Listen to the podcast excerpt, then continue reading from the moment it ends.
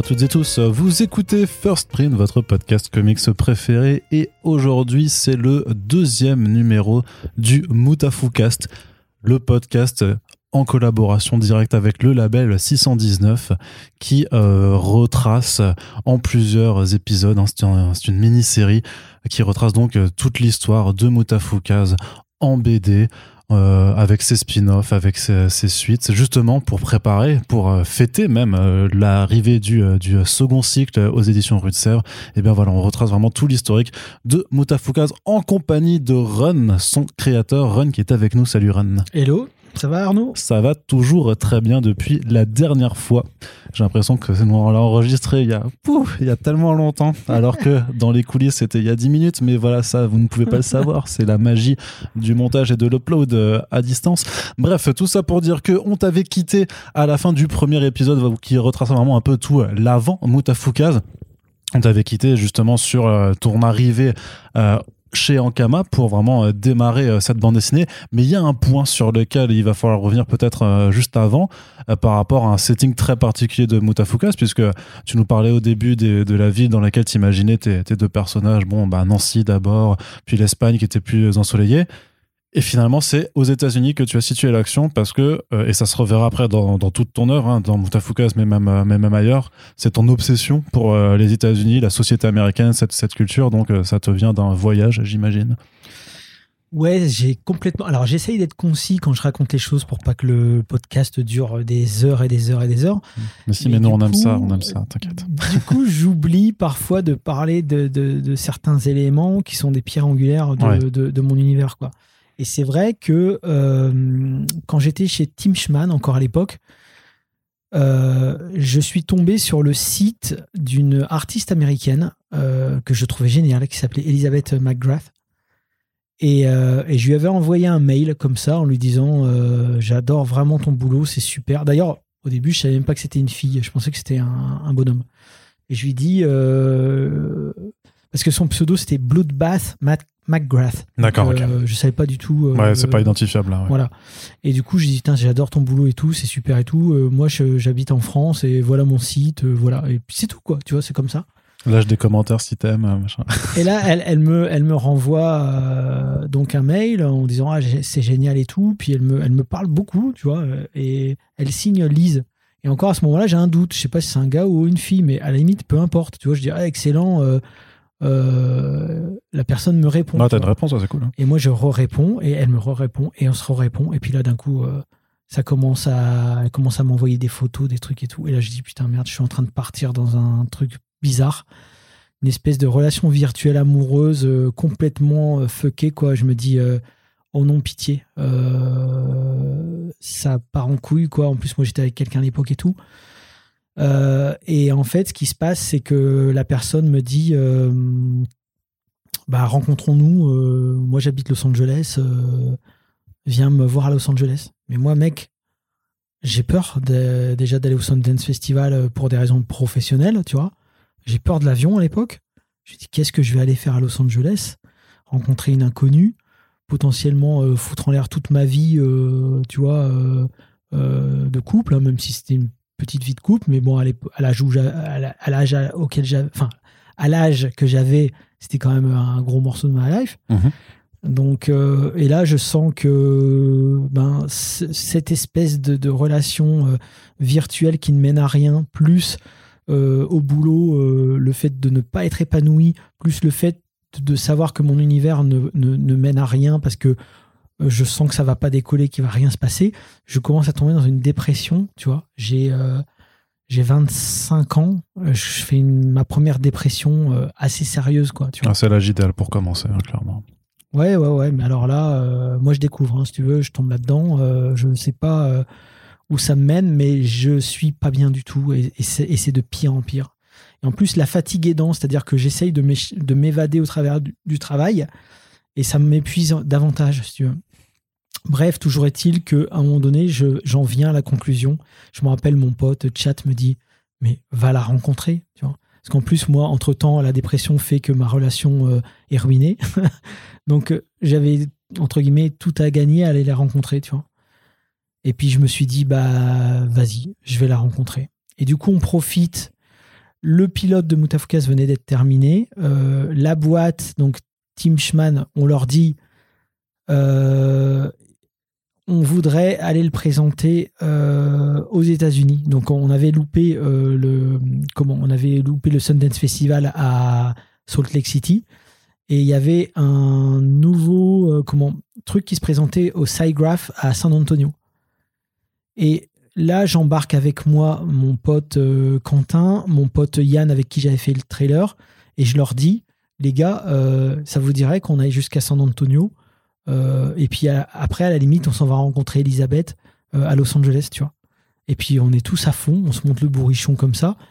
Moi, si je leur en avais pas parlé, si tu veux, j'y allais pas trop, trop trouillard, si tu veux. Mais là, si tu veux, j'avais pas l'impression d'y aller forcément que pour elle, donc je me suis dit, bah, même si c'est déceptif, bah, au moins on y sera allé pour quelque chose. On aura fait une virée entre potes, etc. etc. Et puis on sera allé au SciGraph pour représenter euh, le film, tu vois. Donc euh, notre euh, boss de l'époque, donc je veux dire le boss commercial, finit par dire ok, allez le présenter.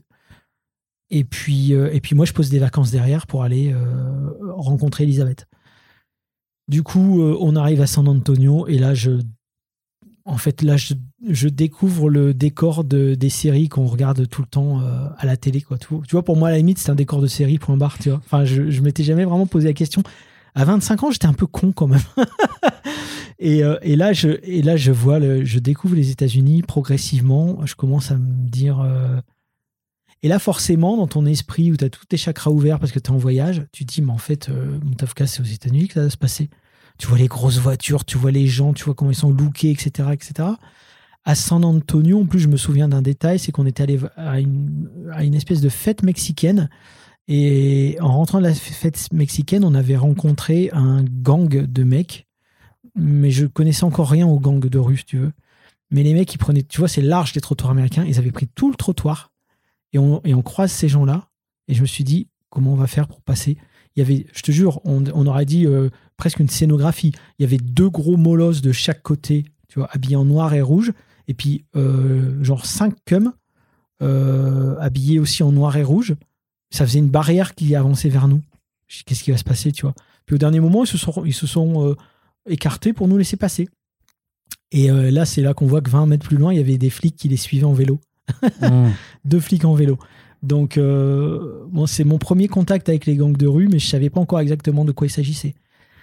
Et euh, Mais visuellement, ça t'a marqué. Ça m'a marqué. Mm. Ce, ce, moment, tu vois, je m'en rappelle encore très bien. Ce moment m'a marqué. Euh, j'étais intimidé de voir ça.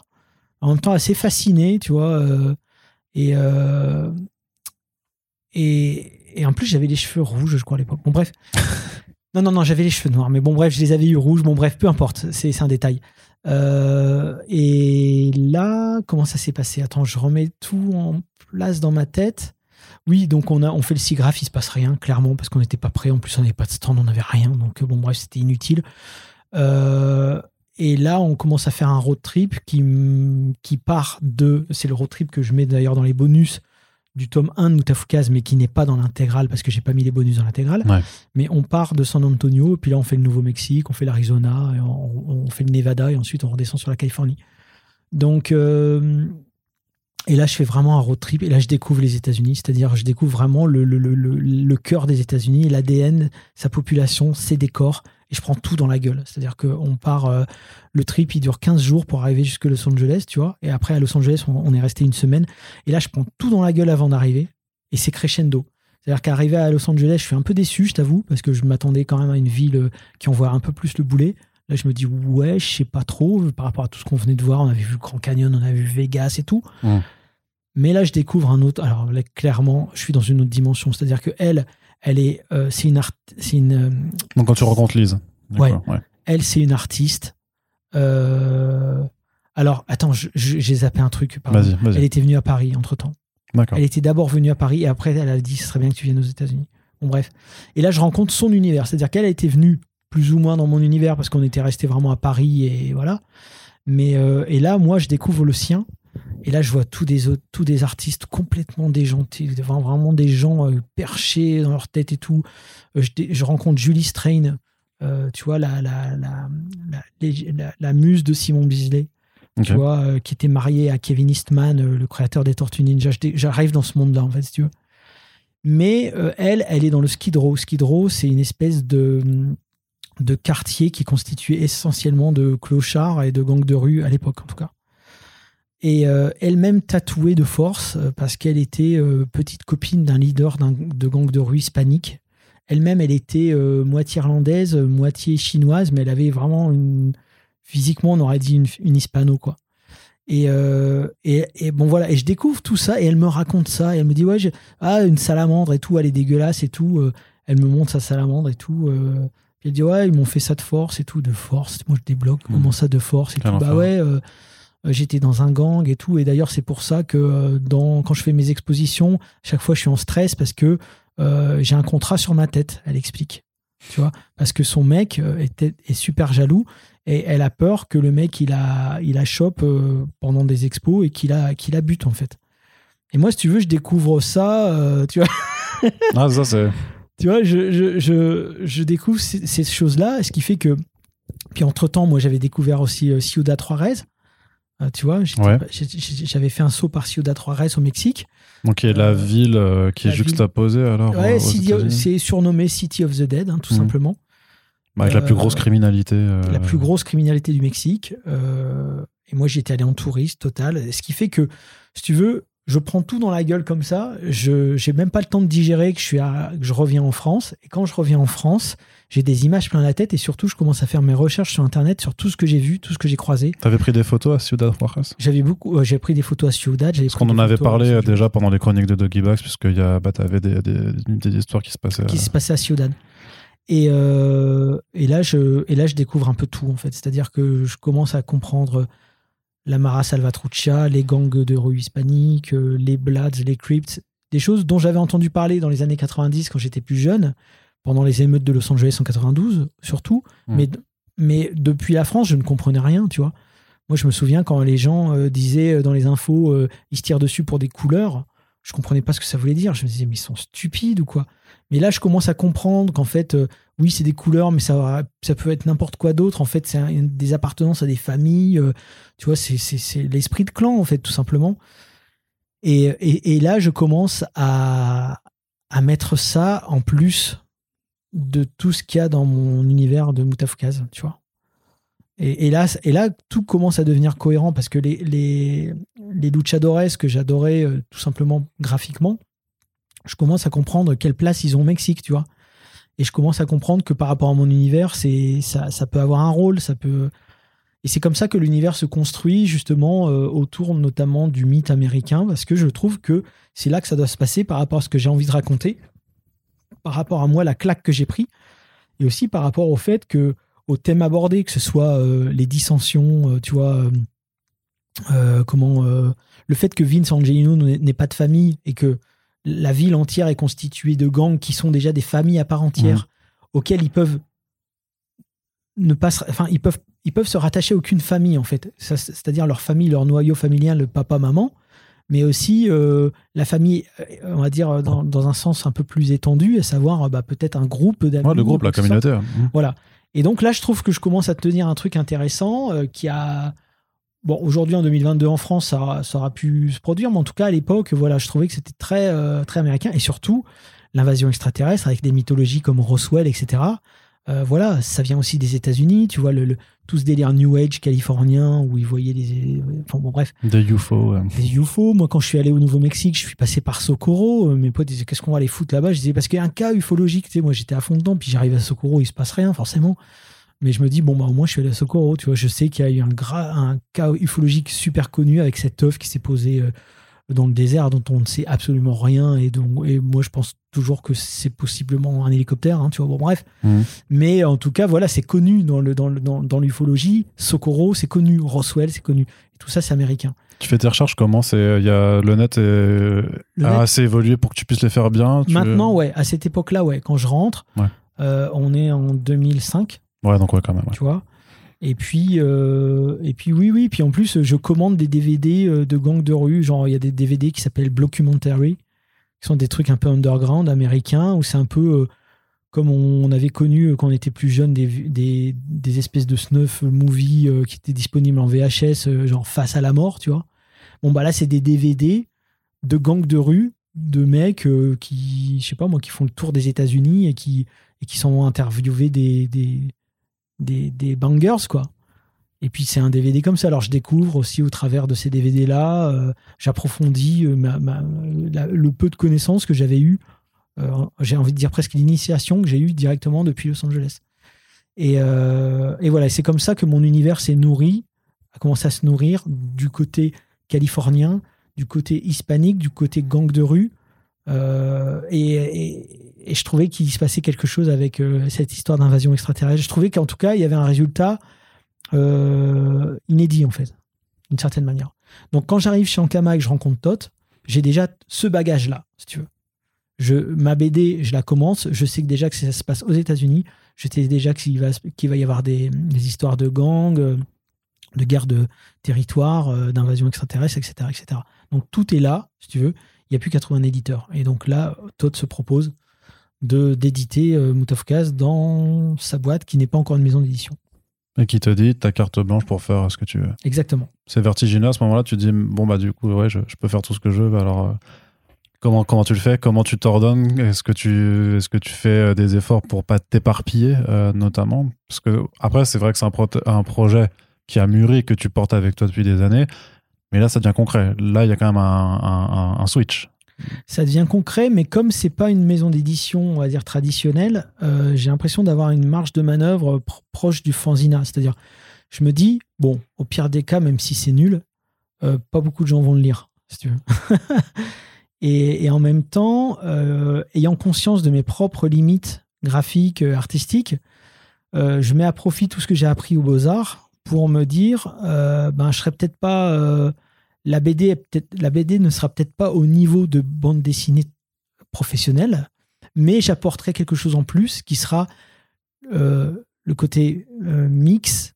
Enfin, tu vois, le, enfin, c'est un peu euh, le côté métissé, on va dire, entre le comics, le manga qui n'existait pas à l'époque, et aussi le fait de changer de papier, le fait d'intégrer de, la typo ou des ruptures de style ça, c'est des choses qui se faisaient pas dans la bande dessinée, on va dire mainstream ou, même traditionnelle franco-belge. Et je me dis, bah, au moins, ok, j'ai certes mes lacunes, mais je vais essayer de les transcender par une proposition euh, rafraîchissante, en fait. Ou si on voulait être plus, euh, plus taquin, de dire que tu compensais le fait d'avoir des, ouais, des lacunes en dessin avec des artifices, mais pour, pour attirer l'attention sur autre chose que, que, tes faiblesses, alors. Absolument, absolument. Mais ça, je le fais consciemment, si tu veux. Je le sais très bien. Je sais très bien que euh, d'un point de vue euh, purement euh, comment objectif, je suis pas au niveau à ce moment-là. Je suis pas au niveau, mais bon, j'ai envie de raconter une histoire, j'ai envie de partager. Ça, c'est mon moteur dans la vie, dans ma vie professionnelle, c'est le partage. C'est pas tant finalement écrire un super scénario. Moi, je sais, je sais que je serai jamais un grand auteur au sens, on va dire, comment institutionnel, tu vois mais euh, je sais que mon moteur, mon kiff, c'est vraiment partager les choses. Des choses que j'ai appris, qui m'ont interpellé, des choses que j'ai envie de montrer, des, impressions, des, je sais pas moi, un décor qui m'a plu, une luminosité, euh, ou, même par exemple quand je fais des doggy bags, même déjà dans le tome 1 de of Case, quand je fais des petits articles à côté, c'est parce qu'il y a des choses qui m'ont mmh. intéressé que j'ai envie de transmettre. Et c'est beaucoup plus ça, c'est plus une envie de, alors certes de faire bouger un peu les lignes parce que je me suis fait fermer la porte euh, de plein de maisons d'édition, mais quand je dis faire bouger les lignes, c'est pas tant faire bouger les lignes de manière générale, mais plutôt de dire ah ben voilà, voyez, vous m'avez dit non, bah le truc il a quand même, tu vois. Et en même temps, euh, partager, c'est-à-dire euh, partager tout ce que j'ai découvert des États-Unis, tout ce que tout ce qui m'a plu, le retranscrire au sein d'une BD, et puis euh, et puis hop, advienne que pourra. Je me mets pas trop de barrières mentales parce que sinon j'aurais jamais fait la BD. Si j'attendais d'avoir un niveau professionnel, ben j'aurais jamais sorti en fait. Et en me disant voilà, je je suis généreux, je le fais avec le cœur, c'est tout ce qui compte, euh, c'est parti quoi. Et en termes de travail, alors pour te, mettre en route, tu fais un, script pour l'ensemble de, la BD, sachant que tu es auteur et dessinateur, enfin tu es, voilà, artiste complet sur, euh, sur, sur le titre. C'est comment que, tu as commencé à, travailler là-dessus? D'abord, tu fais un script complet de l'album? Non. Tu fais euh, les, euh, des, des storyboards au jour le jour et après tu fais les, les, les, les pages au, au propre. C'est euh, Quand j'arrive chez Ankama pour le tome 1, je sais déjà euh, où va se terminer le tome 1. Je sais déjà exactement où je fous les pieds. Et tu Ah. savais combien de temps l'histoire allait prendre enfin, Je pensais trois tomes. Toi, tu pensais trois d'abord. Je pensais vraiment trois tomes. Et, et je sais où l'histoire va en général, mais j'ai pas les détails. Si tu veux, je me laisse une marge de manœuvre où je laisse aussi les personnages improvisés. euh, je laisse des situations inattendues arriver au gré des envies aussi. Euh, et heureusement d'ailleurs que j'ai pas écrit tout à ce moment-là parce que je crois que euh, je crois que l'univers. Moi, j'ai toujours. Sûrement des personnages qui seraient pas apparus. Ouais, alors peut-être euh, peut-être que ça aurait été un, mieux- un- peut-être que ça aurait été un mieux narrativement, je veux dire dans le sens encore une fois très objectif, euh, c'est-à-dire des règles narratives, tu vois. Parce que dans Moutafkaz, il y a beaucoup aussi de digressions, mais je trouve aussi Mhm. que ça participe à créer un univers riche et, et persistant et cohérent, tu vois. Donc euh, Et qui, quelque part, même si tu l'avais pas forcément anticipé, euh, permettra de développer des spin-offs après aussi. ouais, En mais ça encore une sans fois, ces digressions, elles elles- ces autres digressions n'arrivent pas. Mais tu le C'est sûr, mais j'y pensais pas à l'époque. Hein. Ouais, ouais. C'était pas une. Bah là, t'étais déjà peut-être content juste de pouvoir publier ta, ta première BD. Alors, euh, Exactement, ouais, ouais, Mm. c'est ça, ouais. Et puis je me dis en plus, je mets tout dedans et ça se trouve, si c'est la seule et unique, ben au moins euh, j'aurais mis un peu tout ce que j'ai kiffé euh, et puis ça existera en tant que tel, quoi, en tant qu'objet. Et, euh, et donc voilà, sort le tome 1. euh, Ça t'a pris combien de temps, toi, alors? un peu moins d'un an parce que j'avais quand même pas mal de planches finies. Et, euh, et du coup, euh, et voilà. Mais ce qu'il faut savoir, c'est que la maison d'édition n'est pas créée. Moi, je suis salarié dans Kama Games. Je sais pas si ça s'appelait comme ça. Oui, en Kama Games, je crois. Donc, encore, ma édition n'existait pas encore en tant que Non, non, structure. non, non, non. Et, et là, Todd me dit, bah, ça serait bien euh, de, voilà que tu m'aides entre guillemets. euh, enfin, m'aider, ça voulait dire euh, juste comment mm, participer à, faire venir des nouveaux auteurs et à créer peut-être une, tu vois, une dynamique, quoi. Donc, donc voilà. Mais le souci qu'on avait, c'est qu'on n'avait pas de distributeur. Donc les BD, elles étaient un petit peu elles étaient vendues sur Internet, tu vois, Sur le site de Ankama? sur le site d'Ankama. Mhm. Euh, donc, euh, je me souviens qu'à l'époque, euh, Todd avait fait une, des- une carte Dofus euh, où, en fait, euh, les abonnés à Dofus, euh, s'ils achetaient Case, ils avaient une carte qui leur permettait d'accéder à un, à un- à un familier, donc à un personnage euh, Ah, c'est dans, la petite, dans le carotte, jeu. la petite carotte, ça, du coup. ouais. La carotte, mais qui a Mhm. fait que ça boostait les ventes. Bah ouais, et du sûr. coup, ça fait que les, des petits gens, des petits jeunes, ont découvert du coup l'univers Case. Ils se sont dit, bah en fait, tiens, la BD. euh, concrètement, ils ont acheté la BD pour avoir la carte. hein. Mais ils ont dit, ah putain, euh, ils ont accroché à la BD. Du coup, euh, j'avais, je commençais à avoir des retours. C'est quand le deuxième et tout. Quelque part, euh, DC Comics t'a copié en faisant les Batman Fortnite. l'année dernière, tu vois. Peut-être. je sais Franchement, pas. c'est la même, bah, c'est la même, franchement, c'est la même technique, hein, du coup. Donc, y a pas. Bah, de toute façon, ouais. Après, je pense que c'est une technique assez, assez qui a, enfin, tu vois, qui a fait ses preuves. Mais Mhm. toujours est-il que, enfin, qui a fait ses preuves même avant, enfin, bien avant Moot of Bah oui, c'est ça que je veux dire. Mais et du coup, et on se retrouve coup de cœur Fnac. Donc, avec, euh, après avoir trouvé le distributeur, quand même. Non, non, non, non. Non, toujours pas? Non, parce qu'on avait un, on avait un, on avait un commercial qui s'appelait Carmelo Di Bella qui faisait le truc à l'ancienne, c'est-à-dire qu'il décrochait son téléphone et il téléphonait aux librairies en fait, en disant ah on a une BD, euh, donc euh, il, il avait trois BD à placer, hein, c'était, euh, enfin il y avait même un manga qui était le manga Dofus, l'artbook Dofus et la BD Moot of Kaz. Et si tu veux, il a, il avait réussi à en placer 6000 comme ça, mais c'est juste prodigieux quoi Ah oui, oui. tu vois, de lui-même, tu vois. Et, euh, et ce qui s'est passé, c'est que ça a attiré, euh, je sais pas, un responsable de la Fnac. Il a vu le truc et il a dit putain moi cette BD là, euh, je la mets en coup de cœur Fnac. Et là, ça fait une espèce de gros boost parce que la Fnac c'est un- c'est une centrale d'achat et du coup, euh, et bah du coup, ça fait que Moot of Kaz tome 1 s'est retrouvé dans toutes les Fnac en coup de cœur, dans le catalogue de la Fnac, et ça a fait que euh, ça a attiré du coup un distributeur euh, qui, est, qui a contacté Ankama. Parce que jusqu'à présent, euh, il s'imaginait que Ankama c'était une maison, une boîte de jeux vidéo De qui jeux voulait vidéo, juste ouais. faire des produits, tu vois, des produits dérivés de leurs propres jeux au travers de bouquins et tout, mais Après, ils, avaient, pas ils forcément- avaient bien compris que Mutafuka, c'était pas un jeu vidéo à la base. Donc, euh, oui, mais justement, et du coup, ils se sont dit, ah bah tiens, ils ont peut-être une vraie ambition de devenir une vraie maison d'édition. Donc ils se sont dit, euh, tiens, il se passe un truc avec, euh, il se passe un truc en ce moment, euh, on y va quoi. Donc ils se sont proposés en tant que distributeur et c'est là qu'on, et c'est, là qu'a commencé la maison d'édition. C'est-à-dire qu'ensuite, il y a eu Maliki qui est arrivé. Ouais. Ça fait une espèce d'appel d'air aussi. Florent Moudou, il a découvert Moutafkaz en librairie. Il a fait Putain, c'est là que je veux signer ma prochaine BD. Enfin, ma prochaine BD. Ma BD, parce qu'en en fait, il avait encore rien fait. Il avait fait une petite tentative chez, de mémoire, Delcourt ou Dupuis, je ne veux pas dire de conneries, bon bref, j'en sais, je sais plus, qui s'était pas trop bien passé parce qu'on voulait lui mettre un scénario, un scénariste. Mmh. Je connais l'affaire, hein. moi ça avait été pareil aussi quand j'avais été refusé dans les maisons d'édition. Et, euh, et, si tu veux, euh, voilà, c'est comme ça que c'est comme ça qu'a commencé euh, Ankama Édition.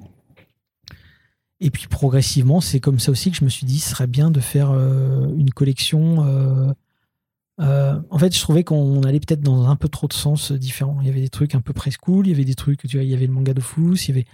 Et moi, j'avais quand même une idée de qu'est-ce que devrait être une direction. Euh, et je trouvais que euh, ça manquait de collection. Donc, on a commencé à faire des différentes collections. Le label 619, qui était vraiment le plus proche de mon ADN. je gérais aussi une collection qui s'appelait L'araignée, qui était un peu plus autorisante, tu vois. Euh, et puis ensuite, il y avait bah, Dofus et tout, euh, enfin Dofus, Maliki, etc., qui était un peu plus. Euh, je trouvais qu'il y avait beaucoup plus de passerelles, donc il n'y avait pas de collection à proprement parler parce que Mm. voilà, Dofus c'était comme ça. Enfin, tu vois, Dofus c'était en Kama édition, c'était en plus dans la tête des gens, Dofus en Kama c'était étroitement lié, donc il n'y avait pas de raison ça- une collection particulière. Ça cartonnait, Dofus. Et en plus, ça Mm. cartonnait. Enfin, c'était un, un phénomène. même encore maintenant, ça cartonne. hein, mais à l'époque, euh, tous les enfants, tous les gamins connaissaient Dofus. Donc, euh, donc, si tu veux, c'est comme ça que la maison d'édition a commencé. C'est comme ça aussi que j'ai créé le label 619 pour euh, bah, un petit peu pour, euh, pour dire voilà, cette. euh, voilà. Ce, que, ce que vous aimez dans Moutafkaz, ça sera dans cette collection. Tu vois, Moutafkaz. Ce que vous aimez dans Ma vie de zombie, qui était un projet aussi que qu'on avait signé, ça sera dans l'araignée. Si vous aimez ce genre de truc, ce sera plus la collection l'araignée. Et puis si vous aimez plus Dofus, Maliki, bon bah c'est Ankama, il n'y a pas de collection particulière. Voilà, c'est comme ça que ça a commencé. Et puis c'est là, de toute façon, à partir de ce moment-là aussi, tu commences à, à bosser avec des personnes avec qui tu continues de bosser aujourd'hui. Je pense à Yuck notamment par rapport à tout ce qui Ouais, est. donc euh, Yuck, je le fais rentrer, qui était déjà à Team Schman à l'époque. Donc euh, Yuck avec qui j'avais bossé euh, le, le trailer, euh, enfin l'opération Blackhead, le, le court métrage. Euh, et bah, T'as même euh, Guillaume pour la, la, la bande-son, enfin, qui. avec Guillaume Ouzé, que voilà, ouais, ouais. j'avais rencontré au centre aéré. On était animateurs au centre aéré tous les deux. Euh, On Mmh. faisait du djembé sur les toits. euh. Passion euh, de tu la musique.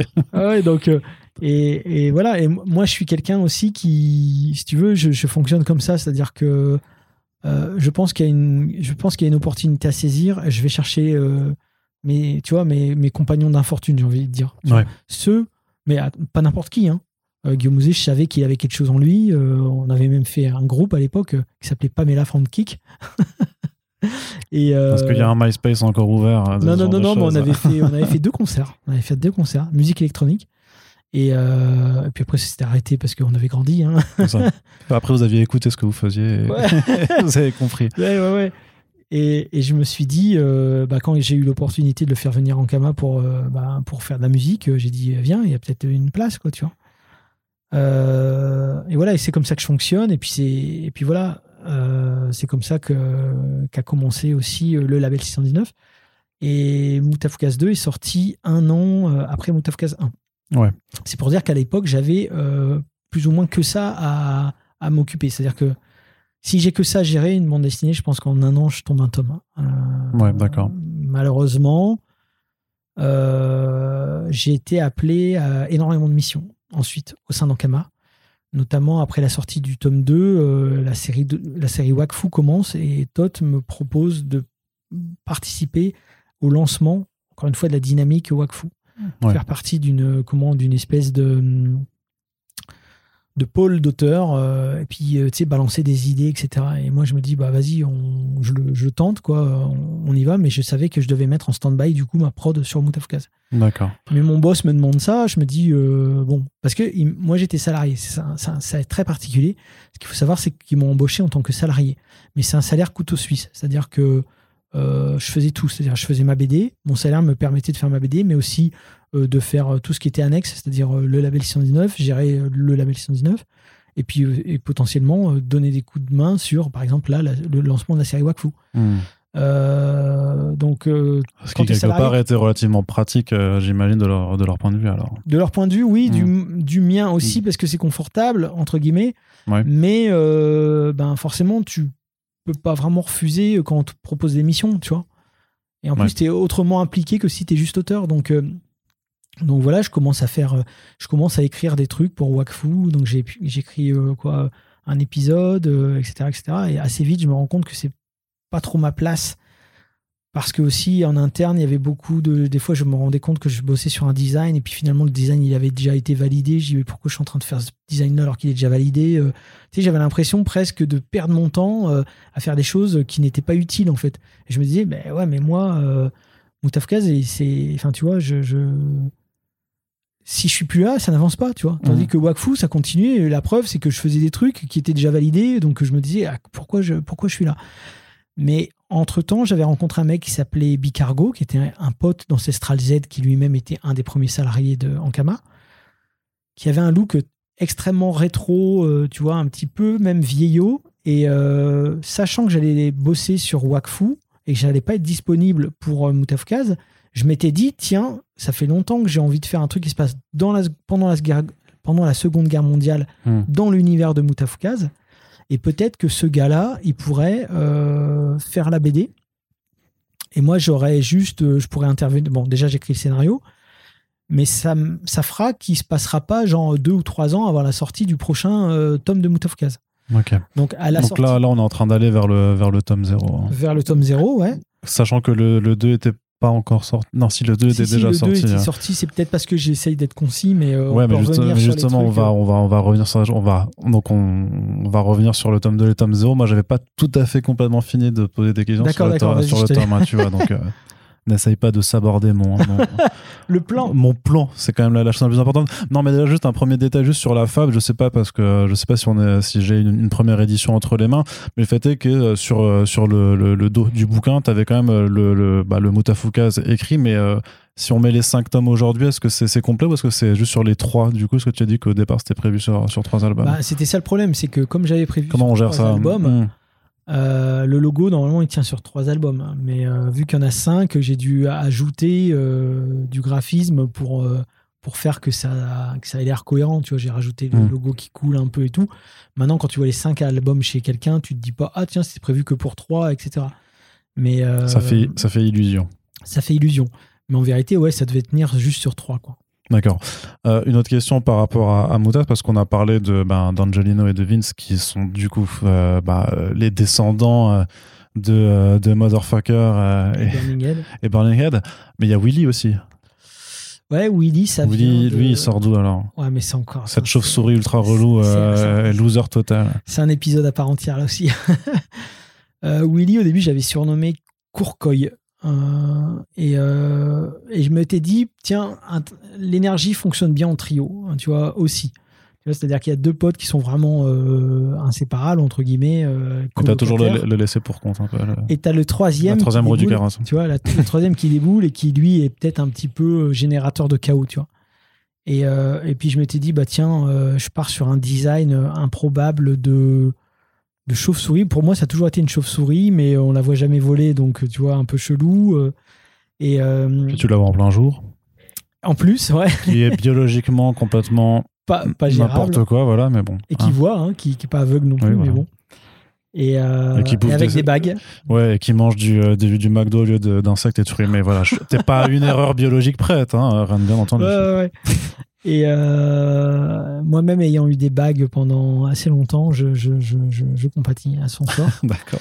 Mais euh, en tout cas, euh, oui, donc je trouvais que ça circulait. Et puis ensuite, je l'ai appelé Willy parce que quand je bossais chez, quand je bossais chez Tim Schman, il y avait un gars qui s'appelait Willy et qui était vraiment bien barré dans ses délires ufologiques et qui m'avait dit ouais euh, putain j'ai des tu t'intéresses aux ovnis et tout euh, moi j'ai des j'ai des gros dossiers ovnis et tout euh, mais fais gaffe parce que c'est dangereux faut surtout pas m'en parler au téléphone etc etc c'est costaud de chez costaud. D'ailleurs une fois j'en ai parlé à quelqu'un au téléphone. J'ai dit putain pourquoi tu m'en parles au téléphone? Le lendemain je te jure c'est vrai ma voiture tu vois il y avait quelqu'un qui était rentré dans la voiture qui avait tout fouillé et le volant était enlevé et était posé sur le siège à l'envers et tout Je suis ah ouais, disons, ouais, putain, gros dossier et tout. Il me dit, ouais, mais si ça t'intéresse, euh, je peux te fournir les trucs et tout. Je dis, euh, bah écoute, ouais. Il dit, mais promets-moi une chose, tu en parles à personne. Je dis, bah vas-y, ok. Il dit, on va commencer doucement. Je dis, ok. Il arrive genre une semaine après, euh, mec, c'était euh, les éditions Del Prado, euh, la zone 51. Je se fous de ma gueule. Tu vois? Et donc là, je me suis dit, euh, ouais, je pense que mon, je pense que le pote foireux, je vais l'appeler Willy. D'accord. En hommage, du coup, à ce, à ce collègue un peu, euh, à ce un peu collègue, bizarre. ouais, ouais. ouais. à ce collègue, ouais. On avait aussi parlé du fait que tu as, quand même des ruptures de ton graphique, euh, où tu passes vraiment d'un style de dessin à un autre, ou parfois c'est en couleur, parfois c'est en noir et blanc, parfois c'est même, je sais pas, on dirait de la peinture numérique en fait, euh, où c'est, tu sais, quand il rêve, les, les premières hallucinations qu'il a, où c'est vraiment un style Ouais, complètement un, peu plus, un peu plus abstrait. Et en fait, bah, tu utilises aussi du papier différent parce que, bah, en, fon- en fonction du style, j'imagine que euh, si tu utilisais le même type de papier, ça, rendrait pas forcément bien. Donc, euh, il y a aussi une question d'un point de vue bah, technique, en fait, euh, à quel point c'est relou de gérer ce genre de- d'impressions différentes euh, dans- au, au sein Ouais. d'un même album. Bah, alors, il y a plusieurs choses. euh, les ruptures graphiques, moi, j'aime bien les faire pour. bah, encore une fois, ça, ça, ça fait aussi partie de mes complexes, tu vois, de, de, de, de- de- d'auteur de BD légitime. Donc, euh, j'essaye aussi de surprendre et de faire en sorte que le lecteur. Je, je, je, je présuppose souvent que le lecteur va s'ennuyer, tu vois. Donc, euh, j'essaye de, de, voilà, de le surprendre. Alors, c'est un plus, mais en même temps, pour certains, c'est un moins, parce qu'il y a des gens, ils n'aiment pas du tout ce genre de délire.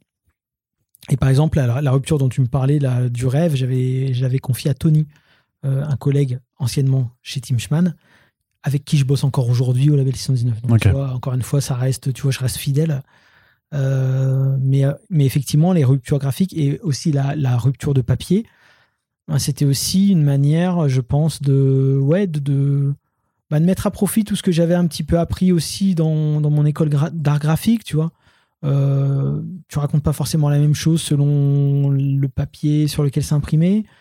Euh, si je fais un- une rupture en noir et blanc, euh, ben je- ça marche bien, ça marche encore mieux. Surtout qu'à cet endroit-là, c'est une rupture, c'est un tournant de l'histoire. Donc, euh, je trouve que ça marche bien de changer de papier à ce moment-là. Ça marque encore plus euh, graphiquement le, bah, justement ce- cette espèce de bascule. Euh, effectivement, comme tu dis, il y a des contraintes parce que tout simplement, tu peux pas changer de. Une bande dessinée, c'est constitué de feuillets de 16 pages, ok, qui sont reliés tous les uns avec les autres. Donc du coup, si tu veux changer de papier, tu es obligé de changer un feuillet. Et comme les feuillets sont des multiples de 16, eh ben voilà, il faut que tu calcules bien pour que ton feuillet, donc ta bascule narrative, tombe pile poil à cet endroit-là. Quoi. Ça, ce que je veux dire, c'est que dans ton processus d'écriture et de dessin, tu dois prendre ça en compte. C'est-à-dire que tu dis un ouais, vas-y, je vais faire une séquence dans un style différent et euh, changer de papier. Tu dois t'imposer de dire, bon, ben, par contre, si je la fais pas en 16, je la fais en 32. Ouais. C'est ça, ouais. c'est- Oui, oui, bien sûr, euh, bien sûr. Donc, Et du coup, j'imagine que ça, bah, ça, ça en, termes de découpage de, de tes séquences. Oui, et de- puis parfois, euh, et puis parfois, tu te dis, euh, ah zut, là, il me manquerait peut-être deux pages pour être vraiment euh, tout à fait bien par rapport à ma narration, mais je peux pas les mettre parce que le feuillet de 16 pages avec la rupture graphique euh, est là, euh, doit arriver à ce moment-là. Donc, euh, ben, tu sacrifies deux pages et tu essayes d'être un peu plus concis. Enfin, bon, bref, il y a tout un micmac comme ça à prendre en compte euh, au moment où tu fais ton découpage. Ouais, ouais. Et ça t'a fait quoi Euh, Parce que c'est dans cette scène, dans le premier album, où on va retrouver la euh, fameuse scène qui est dans le court-métrage Operation Blackhead. Mhm. et que tu as bah, refaite, mais cette fois-ci euh, en dessin, comment ça, comment ça s'était passé, de la retravailler. Tu étais reparti de ton court-métrage. Après, j'imagine que tu l'avais aussi bien en tête, mais euh, ça devait être un moment quand même, non, de, de, de redessiner cette scène qui est un peu euh, bah, l'un des points de départ, en tout cas visible pour la plupart du monde Ouais, euh, ouais. sur ce qu'est Mutafukaz. Bah, c'est pour ça aussi que d'ailleurs, si demain il y a un jeu vidéo, si demain il y a un reboot ou quoi que ce soit, là, cette scène-là sera toujours là, en fait. C'est vraiment devenu le, le- j'ai envie de dire, le, comme ça a été le, vraiment le, le départ de la vie officielle de Mutafkaz. Euh, pour moi, c'était important, tu vois, elle y est dans les BD, elle y est, euh, enfin, est dans le court métrage, dans les BD, elle y est dans le film. Euh, j'ai perdu la question. Bah, que- comment c'était de la, de la refaire, mais en dessin, euh, quelques années après l'avoir Bah, euh, ouais, c'est agréable parce que tu sais où tu fous les pieds. Là, pour le coup, le chemin est balisé, mais en plus, tu peux te permettre des, des digressions. C'est-à-dire que, bon, c'est des détails, mais la section Z7 dans le court métrage, elle est bloquée. euh, quand elle rentre, elle est, elle est bloquée juste par une, une, une chaussure, tu vois, une, une chaussure. Je sais pas si tu as déjà eu l'occasion de, de, de- de coincer une tongue sous une porte. C'est juste, euh, la porte est inouvrable. hein, tu vois, c'est, il faut décoincer la tongue avant. euh. Donc euh, c'est comme ça que c'est comme ça que dans le premier, dans le court métrage, la section Z7 est, est- est- est arrêtée, tu vois, au moment de l'intervention. Ce qui est un peu absurde, hein, parce qu'en vérité, euh, le SWAT ou le GIGN, ils font des charges explosives sur la porte. hein, ils ouvrent pas la porte à coup de pied. Bon, bref. Ouais. Mais, mais, euh, mais voilà. Et puis ensuite, dans, le, dans la BD, justement, bah, je, trouve une autre façon. Tu vois, je, m'amuse aussi à créer des digressions. euh, ou même des, versions alternatives de la même manière que quand, je fais Mouta 86 où je reprends exactement la même histoire mais je m'amuse aussi à, trouver des, alternatives euh, à ce que je raconte quoi Puis t'insères quand même pas mal aussi de références euh, très, très culturelles, alors que ce soit d'un point de vue graphique, parce que là j'ai euh, juste euh, que par moment tu, tu vas voilà, insérer une, une fausse affiche de film, ouais. Euh, parce que tu peux te le permettre, parce que ça, ça, ça t'amuse, ça t'éclate, mais même d'avoir des, des limites des commentaires de texte dans, vers la fin de l'album où, où justement tu as les, les hommes en noir qui sont à la recherche de, de Vince et Angelino, et bah tu mets euh, Here Comes the Man in Black. Je sais pas si c'était aussi en rapport avec euh, le film et, euh, et la chanson de Will Smith ou Oui, si tu oui, avais oui, ça en tête, mais tu vois, tu, tu insères aussi beaucoup en fait d'éléments. qui, euh, mais, mais ça pourrait presque être dangereux parce que ça pourrait sortir euh, le, tes lecteurs, tes lectrices de, de la lecture juste parce que bon bah t'as voulu faire une petite référence musicale ou une référence euh, filmique. Comment carrément. tu gères Euh, c'est à l'envie hein, tu sais c'est euh, je me dis est-ce que ça marche? Est-ce que ça marche pas? Est-ce que j'ai envie? Enfin tu vois c'est, plutôt euh, en vérité à ce moment-là je me pose moins de questions que maintenant. C'est-à-dire que C'est vrai que on a forcément le regard de bah, déjà on a le recul de que c'est sorti il y a longtemps et puis voilà si on essaie ça, de quoi. vouloir tout intellectualiser. Parce que là, on est, tu vois, on est en 2006 et en 2006, euh, comme je te dis, je me dis c'est peut-être ma seule et unique BD. Donc je, ouais, je donc suis pas, tout. je suis pas dans, je suis pas dans ce genre de considération de me dire est-ce que ça marche ou est-ce que ça marche pas? Je me dis je le sens comme ça, je le fais comme ça. Euh, et puis là, tu vois, par exemple, euh, effectivement, quand tu dis euh, je mets une affiche de film, c'est en l'occurrence euh, La colère des rats là. Ouais. Eh ben ça, je me dis, en fait, plutôt que développer ça sur plusieurs cases, euh, parfois il y a certaines affiches de films qui te racontent même encore plus que, que, que le film qui est censé présenter. Donc, euh, donc ça, c'est quelque chose que je garde toujours en tête aussi. Et à ce moment-là précis de l'histoire, je me suis dit, bon, ok, ils sont dans les égouts. Est-ce que je fais qu'ils se font attaquer par les rats euh, et puis qui et puis je me dis ça sert à rien. Autant juste que je fasse une illus avec un titre. Et puis les gens se font le tableau dans leur tête et puis on passe à autre chose, tu vois. Pour moi, c'est une scène entre guillemets mineure. ouais, c'est incorporer la narration différemment. alors, Voilà. euh, hmm. Le nom de Dark Mid City aussi, on l'a pas évoqué. Ça vient d'une map de Quake 3. Euh, Encore les jeux vidéo. Après, il y a aussi un côté GTA. Enfin, c'est vrai que toi, tu as vécu, enfin, t'es, enfin, vécu, t'es allé aux États-Unis, mais il y a aussi un côté GTA, je trouve, euh, dans, dans Mutafukas qui, qui, qui, euh, À fond, ouais. qui transpire. à fond. Euh, et d'ailleurs, je et d'ailleurs, je, je, je rencontre Los Angeles avant de connaître GTA. En tout cas, avant Ouais. de connaître GTA euh, 3 euh, Ouais, San Andreas. Ouais, ouais. Donc, mais, mais évidemment, euh, ça me nourrit aussi. C'est-à-dire que c'est une espèce de cercle vicieux. C'est-à-dire que là-bas, tu découvres des trucs. Ensuite, tu rentres chez toi, tu joues à GTA 3 à San Andreas. Tu retrouves ce que tu as aimé là-bas. Et en même temps, ça, ça nourrit ton propre imaginaire parce qu'il faut, faut aussi rester euh, euh, les pieds sur terre. hein. Je veux dire, on n'est pas là en train de faire un documentaire ou quoi que ce soit. Ça reste fantasmatique, tu vois. Et, et oui, et tout ça se répond, tout ça se, tout ça se nourrit. Et, et, euh, et, encore une fois, c'est ce que je dis euh, souvent, c'est une forme de syncrétisme de, tout ce qui... bah, De toute façon, là, on enregistre euh, dans mon bureau. Je pense que tout ce que tu vois, n'importe quel petit détail que tu vois sur les murs ou quoi que ce soit, te ramène à quelque chose de, de Moutafkaz, je pense. Donc c'est vraiment... ouais, c'est un peu... Euh, Moutafkaz, c'est un peu tout ce que j'aime et tout ce que j'ai envie de dire, tout ce qui m'anime intérieurement, quoi. C'est aussi dans ce premier tome et dès le premier tome, donc euh, qu'il y a les figures des, des luchadores euh, qui, euh, Ouais. qui apparaissent. Et tu as même, enfin, tu leur dis, dis même, enfin, voilà, une de ces séquences de, de grosses bastons, de match de catch qui fait partie un peu des digressions parce que, honnêtement, qu'elle soit là ou qu'elle soit pas là, cette scène, Pareil, ouais. ça change rien au, au- au déroulé. Donc, tu, mais après, il y a- les luchadores euh, auront une importance toute particulière dans, dans l'histoire. Et tu disais que tu parlais de la symbolique même euh, par rapport au Mexique, ce que c'est, du coup, c'est quoi, enfin, c'est quoi les, les, les luchadores euh, là-bas? Bah, les luchadores mexicains, c'est euh, comment? Tu sais qu'il y a des, il y a, il y a des, il y a des luchadores qui descendent dans les barrios mexicains pour distribuer la nourriture, par exemple. C'est c'est au-delà de juste quelqu'un qui fait du catch pour le divertissement. C'est des vraiment c'est des figures à la limite presque messianiques dans le sens où, euh, bon, déjà, tu sais, les, les Mexicains, ils, ont, ils ont déjà leur propre héritage, je veux dire, issu des Aztèques et Mayas, donc avec tout, toute cette imagerie de, de guerriers jaguars, etc., qui, qui inspire les masques mexicains, hein, d'ailleurs, et aussi tout, tout le côté euh, conquistador avec euh, le côté chrétien au Mexique, qui sont extrêmement croyants, très religieux, tout, mais il y a quand même leur façon de, comment de, de, comment de la, foi qu'ils ont est beaucoup plus euh, métissée qu'ici en Europe, tu vois. Donc, euh, par exemple, ils inventent même des figures religieuses qui n'ont rien à voir avec les canons euh, catholiques, comme la Santa Muerte, tu vois. La Santa Muerte, c'est une figure sainte, mais c'est, tu c'est la mort et c'est elle qui va protéger les voyous, les prostituées, tous les gens qui sont en marge, tu vois. c'est pas canonique, mais ils ont recréé ça de leur propre héritage culturel euh, euh, venant euh, justement des Aztèques et des Mayas, tu vois. Et le catcheur mexicain, c'est ça aussi. quand il y a un combat de catch, c'est pas juste deux mecs qui se roussent sur un ring, c'est aussi le bien contre le mal, tu vois.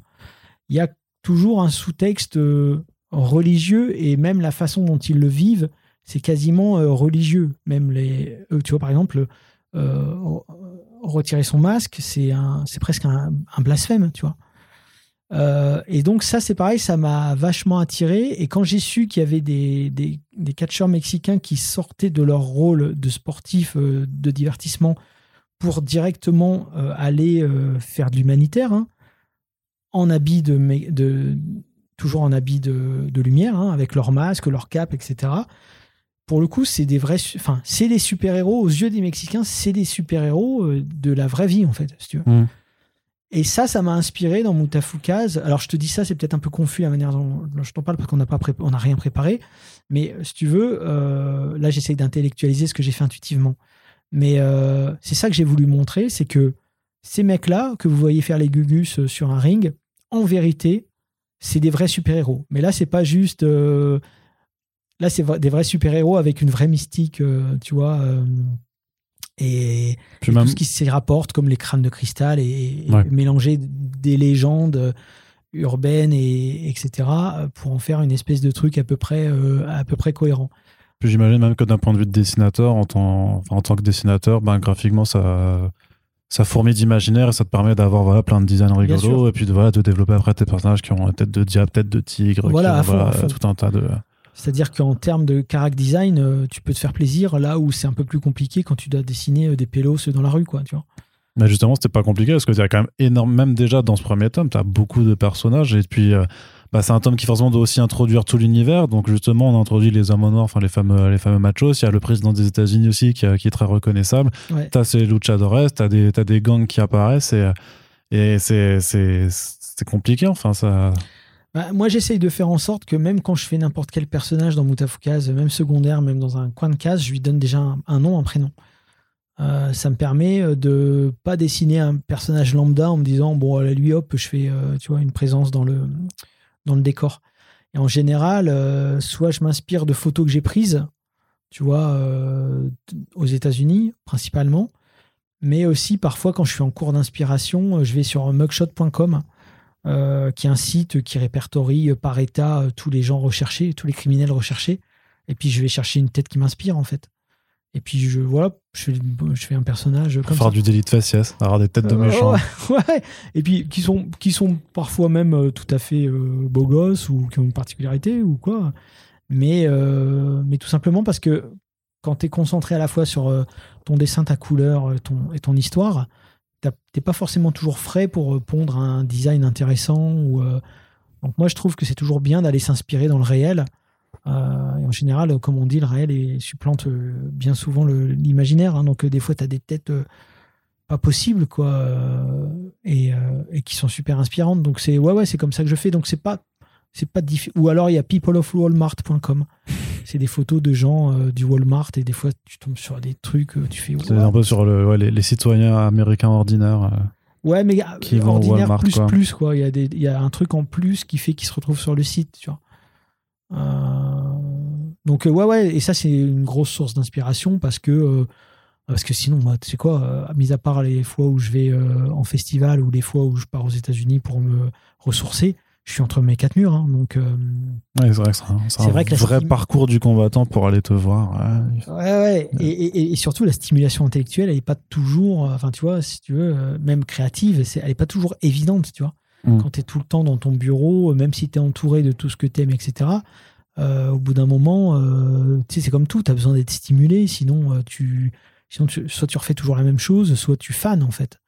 Donc, voilà, et il faut aller chercher. ah oui, comme tu dis, il y a beaucoup de personnages secondaires, etc. Il faut aller chercher l'inspiration à des endroits où tu sais que, que, enfin, voilà, que ça va te tomber dessus.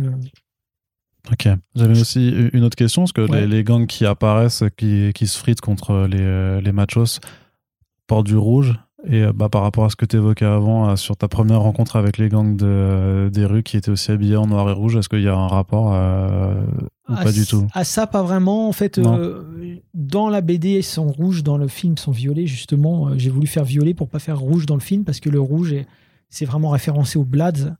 Tu vois, il y a eu une guerre euh, historique entre les Crips et les Bloods aux États-Unis pendant les années 90. Euh, les Crips étaient en bleu et les Bloods étaient en rouge. Et moi, dans Moutafkaz, j'ai envie de dire, basiquement, j'ai repris ça. Parce que c'est quelque chose dont j'avais entendu parler quand j'étais plus jeune. Et puis, euh, c'est, j'ai envie de dire, iconique de la guerre des gangs. Sauf que dans une BD en France, ça passe. mais aux États-Unis, il y a quand même des gens qui sont morts pour ça, tu vois, si tu veux. Donc je me suis dit, ah, dans le film, je vais peut-être pas faire le- les Crips et les Bloods, parce que c'est un vrai, tu vois, c'est un vrai truc. euh, euh, pour, pour beaucoup C'est un sujet trop sensible pour pouvoir être juste euh, tourné dans un truc euh, pop fun dans une BD alors. Enfin, Bah ouais, puis moi j'ai pas envie de faire, tu vois, un Bloods qui flingue un Crips, c'est arrivé dans la vraie vie, donc euh, ça m'embête pour le public Mm. américain. Pour le public français, ça veut rien dire. Donc, donc voilà, donc j'étais parti là-dessus sur la BD. Euh, J'avais juste fait les Bloods et les quoi. donc tout simplement les bleus et les rouges en fait. D'accord, ouais. Et enfin, dernière question sur ce tome 1, c'est que on s'aperçoit donc euh, bah, que Lino a, a des pouvoirs, en tout cas a des, a des capacités spéciales. Et ça, c'était par contre, dès le départ, alors, tu avais l'idée que ben, Angelino était lié aux machos, à, à cette, à cette espèce euh, alien. C'était quelque chose qui était vraiment euh, présent très rapidement dans ton histoire? Plus ou moins. Plus ou moins. Pas en- plus ou moins. Euh, J'aurais pu te dire précisément. J'ai, je crois que j'ai hésité entre plein de versions pour, avant de me Mhm. décider, tu vois. Mais, euh, mais en tout cas, mais en tout cas, oui, c'est ça. Par contre, c'est classique de la, je veux dire, de plein d'œuvres fantastiques ou de science-fiction, type Invasion Los Angeles, tu vois, ou même la tribu des dix plombes. Non, je sais plus si c'est ça le titre exact. Faudra vérifier. Euh, pardon euh, de pas me souvenir du titre, mais c'était une nouvelle de Stephen King où euh, c'était ton taux de nicotine dans le sang qui faisait que tu voyais ou non euh, des extraterrestres. euh, si tu veux, tu avais des extraterrestres infiltrés euh, dans la population. Et en fait, ceux, les gros fumeurs, pouvaient distinguer ceux qui étaient extraterrestres de ceux qui n'étaient pas extraterrestres. Et en l'occurrence, les extraterrestres avaient une tête de chauve-souris. Tu vois, donc c'est très proche dans le concept d'invasion Los Angeles, tu vois, où il faut mettre des lunettes de soleil pour voir les extraterrestres. Euh, moi, je me suis dit que c'était sympa de faire ça avec des ombres. Euh, alors, je crois aussi que sur Super NES, non, sur, euh, sur la NES, à l'époque, il y avait un jeu de Simpson où il y avait une invasion extraterrestre. Et non, je crois que tu devais mettre des lunettes de soleil aussi et tu voyais des ombres un petit peu comme ça. euh. Non, c'était pas des ombres, je crois que tu les voyais clairement en silhouette. Enfin bref, je sais plus trop, mais en tout cas, l'idée des ombres m'était venue assez vite. Euh, et ça, c'est un truc qui m'a toujours fasciné, par contre, euh, à savoir euh, ce qui te paraît être ton quotidien. si tu as les clés, d'un coup, tu, vois une espèce de face cachée. Et ça, je trouve ça génial. Alors, malheureusement, ça a été beaucoup dévoyé avec les théories du complot actuelles. hein. C'est-à-dire que maintenant, n'importe quel pélo sur Internet croit voir la face cachée de quelque chose qui n'existe peut-être pas. Toujours est-il que moi, en tout cas, graphiquement, c'est ce genre de truc qui me fascinait déjà petit et que j'ai voulu retranscrire dans Moutafkaz. Ok, très bien. Mais écoute, voilà, ça, on a fait un peu le tour euh, du premier tome, et donc on va pouvoir euh, revenir sur le tome 2 et sur le tome 0 dont, euh, on était en train de parler avant que je te fasse quand même un petit, retour en arrière. Mais ce sujet-là sera abordé pour une autre fois, puisque déjà nous mettons fin à ce second épisode du Mutafukast. Et oui, on vous fait voilà par tranche d'une petite heure à chaque fois histoire de profiter aussi, histoire de reprendre nos esprits et de pouvoir un peu repréparer les choses entre chaque épisode. Et aussi, bah, parce que voilà, on, pour pas vous, euh, vous assommer avec, parce qu'il y a quand même énormément de choses qui sont racontées. Donc, euh, bah, de la même façon, c'est vrai que maintenant, Mutafuka, c'est surtout, euh, en tout cas pour le premier cycle, c'est surtout une intégra. Donc, c'est vrai qu'on peut pas vous dire, lisez un tome à chaque fois en écoutant le, le podcast dédié comme on l'avait fait avec, avec les Doggy Bags. Mais vous comprenez l'idée. Et en tout cas, on espère juste simplement que le voyage vous plaît et parce que si c'est le cas, eh bien vous pouvez euh, partager euh, ce podcast sur les réseaux sociaux, sur les réseaux sociaux. Et puis on vous donne rendez-vous euh, très très bientôt pour la suite, toujours en compagnie de Run qui est avec nous et que l'on remercie une fois de plus pour son temps. Merci. Merci de nous avoir écoutés et à la prochaine. Salut. Ciao.